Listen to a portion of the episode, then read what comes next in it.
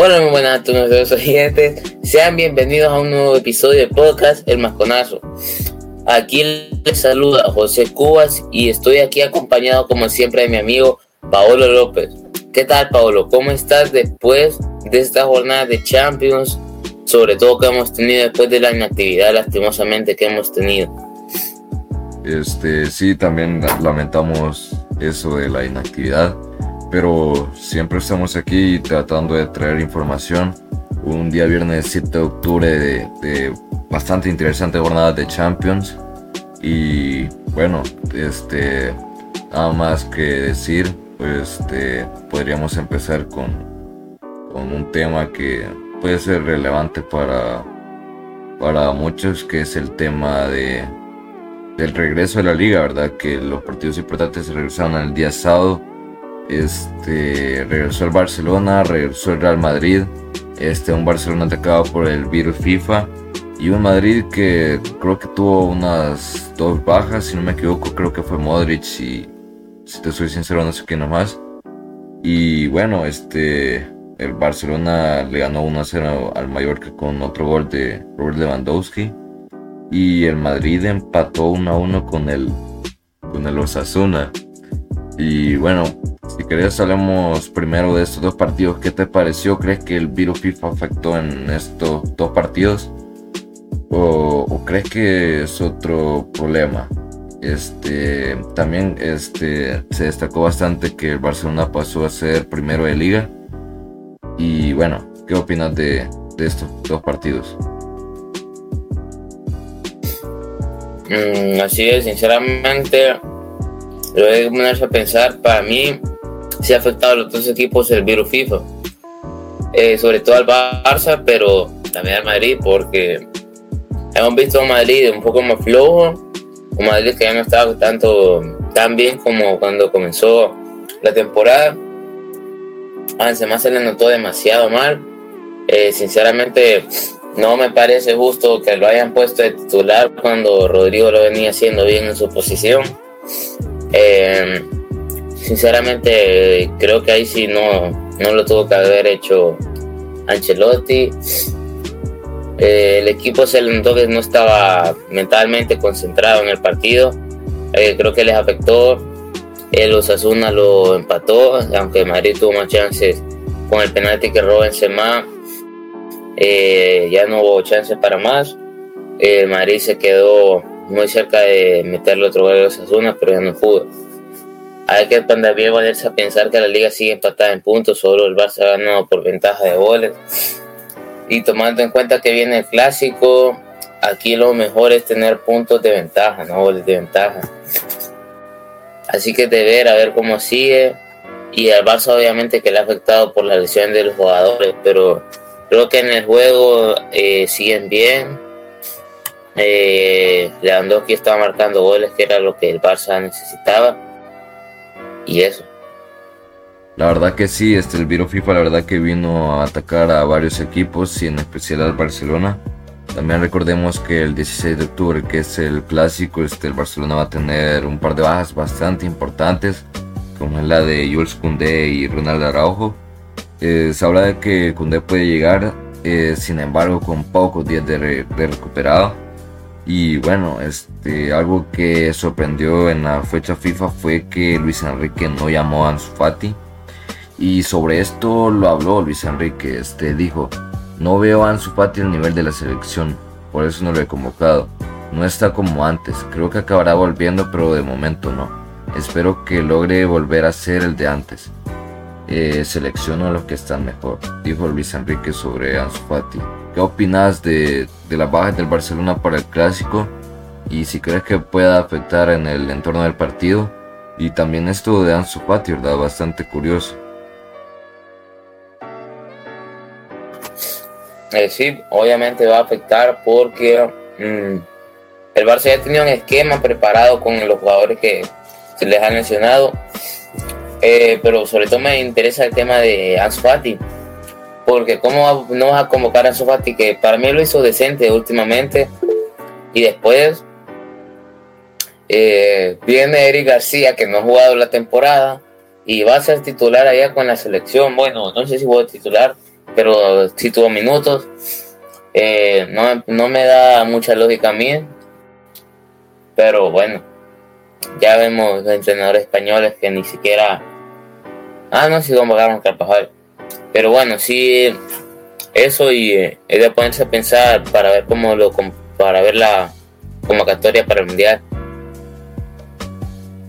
Este, claro, este, con lo de la convocación de Eric García, pues, este, en los partidos del Barça, Eric García se le está viendo bastante buen nivel.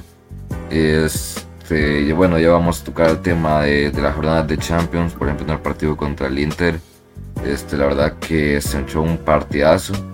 Y bueno, este creo que es una de las razones por las que eh, Luis Enrique prefirió convocarlo a él en vez de Danzo, Danzo Patti y este, bueno, creo que ya pasaríamos al tema de la, Champions League. Si me puedes dar los partidos más solo los más destacados para hablar sobre ellos y debatirlo, ¿verdad? Este, a ver si podemos comenzar con eso. Eh, sí. Eh, eh, el partido entre Napoli y el Ajax me parece un partido que hay que destacar 100%. Otra vez el equipo de Napoli lo está haciendo muy bien.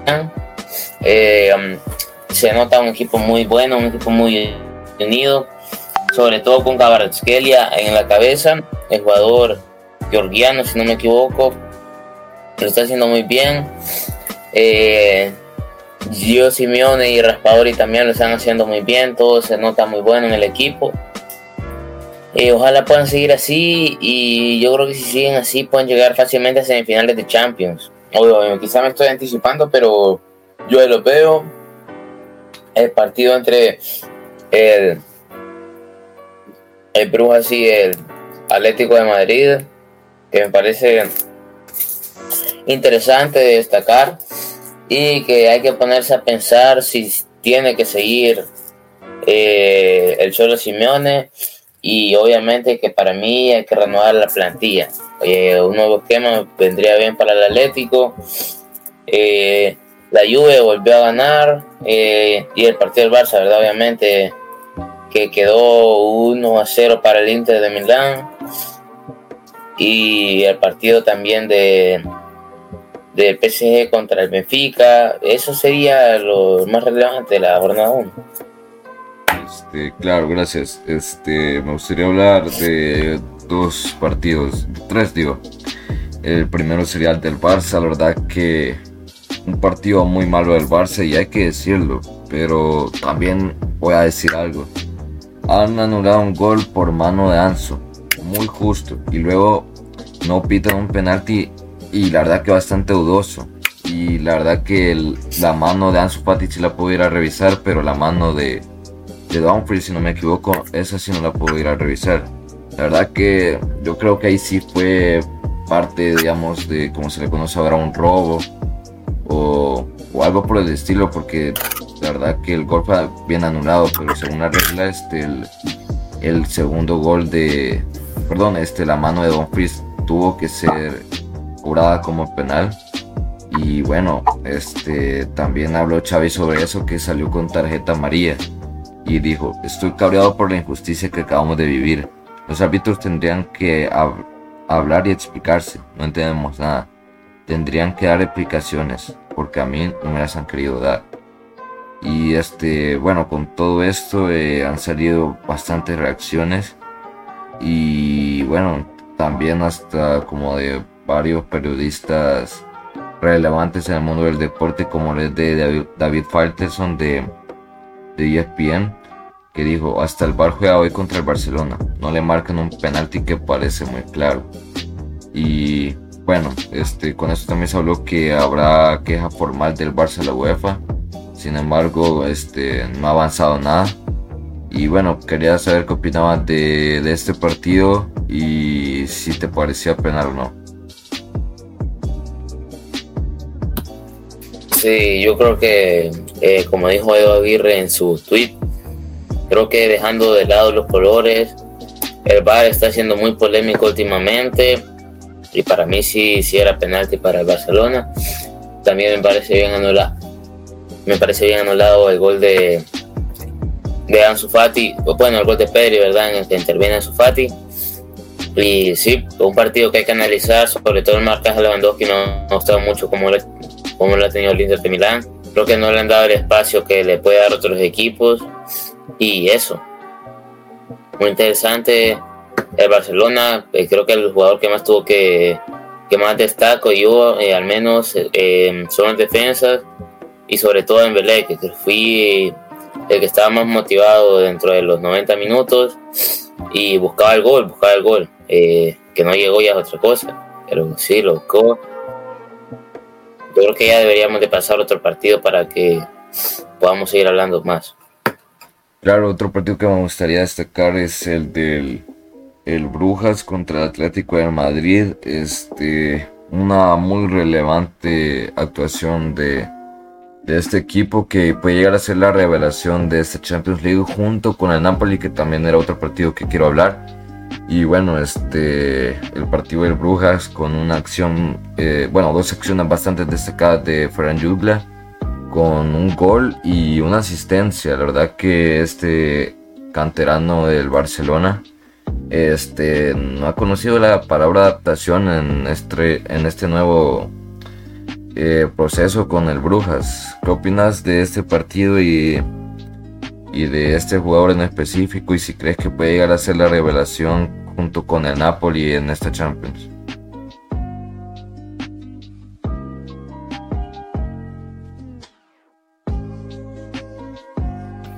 Así es, eh, sí, me parece interesante, sobre todo, ¿verdad? Esos dos equipos, el Napoli y el Brujas, de los que hay que estar muy pendientes.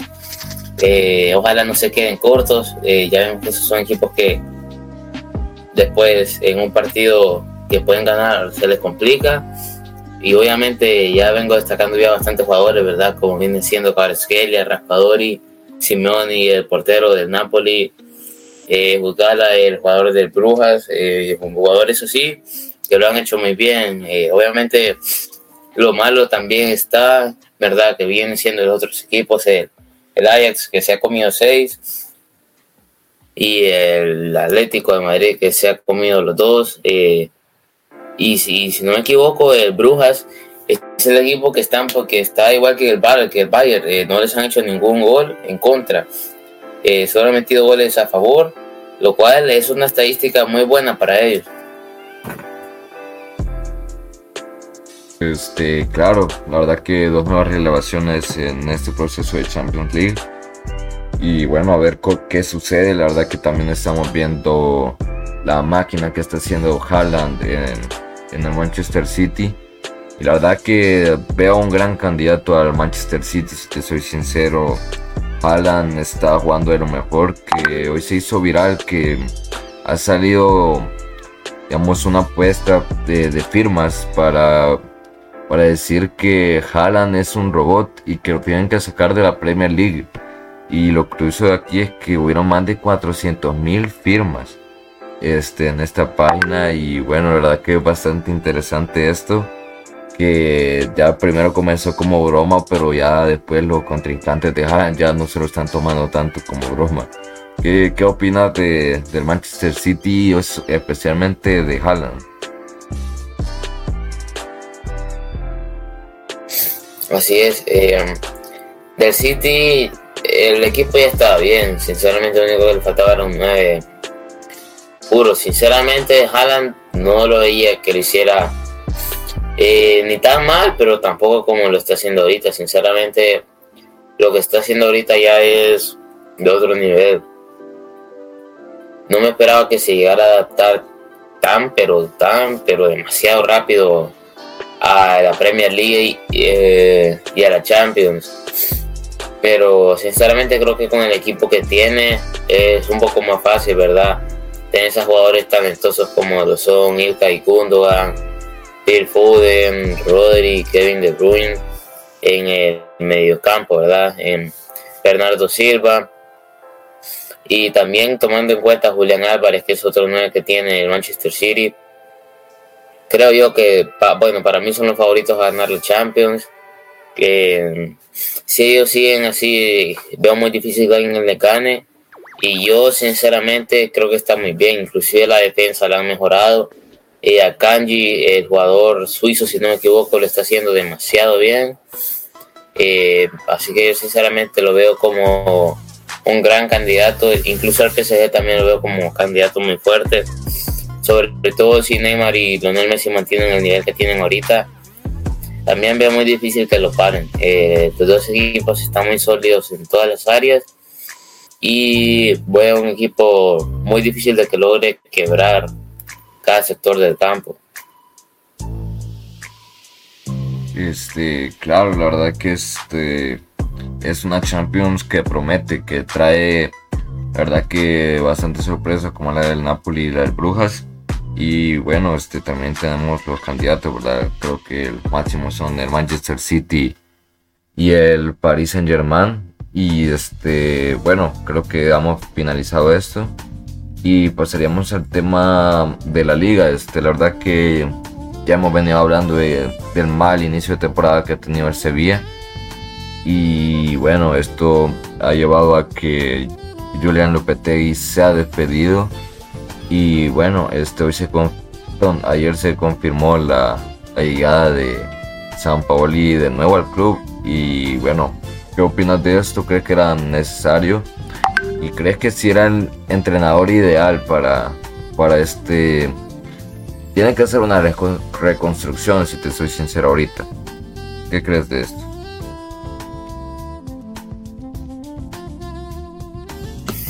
Así es, el equipo eh, del Sevilla ha despedido a Julian Lopetegui. Obviamente me siento un poco triste por él. No es un día muy bueno cuando pierdes tu trabajo, aunque lo estés haciendo mal hay que recordar que siempre tienes que alimentar a tu familia y sobre todo a ti mismo, ¿verdad? El trabajo siempre es importante. Pero sí, para el equipo ya era hora de que lo despidieran, el equipo ya no estaba bien, eh, cualquier equipo les pasaba en sí. Sinceramente no había que hacer mucho para ganarles. Y eso, sinceramente el equipo me parece bien lo que ha hecho, y vamos a ver cómo lo resuelven. Ojalá puedan reconstruir algo y mejorar en el, en el sistema de juego. Claro, este, bueno, si te soy sincero, creo que ya no tenemos nada más que hablar. Este, nada más que repasar este que el sábado este regresa los partidos importantes de la liga como lo son este el partido del Atlético de Madrid contra el eh, Girona, este, Sevilla contra el Athletic Club. Vamos a ver el debut de, San Paoli, Getafe contra el Real Madrid. Y bueno, ya el domingo, este partido bastante complicado para el Barcelona contra el Celta de Vigo. Ya vemos que son partidos engañosos, más que todo para el Barcelona, que puede decir está fácil, pero al final termina siendo difícil, más con la baja que tiene el Barcelona, que se sumó Christensen y, que sí, ¿verdad? Entonces, bueno, eh, un gusto Roberto, este, un placer estar de nuevo en un programa y bueno, este, vamos a tratar de estar subiendo eh, los programas más, más seguido sin perder el ritmo, ¿verdad? Así es, gracias por su sintonía. Eh, estamos en Masconazo por todas nuestras redes, en Masconazo ya en Instagram, y recuerden, el fútbol es nuestra pasión. Claro, este, muchas gracias. Eh, y bueno, este, somos eh, un programa dedicado al análisis junior del deporte. Y bueno, sin nada más que agregar, muchas gracias Roberto y pasen feliz fin de semana.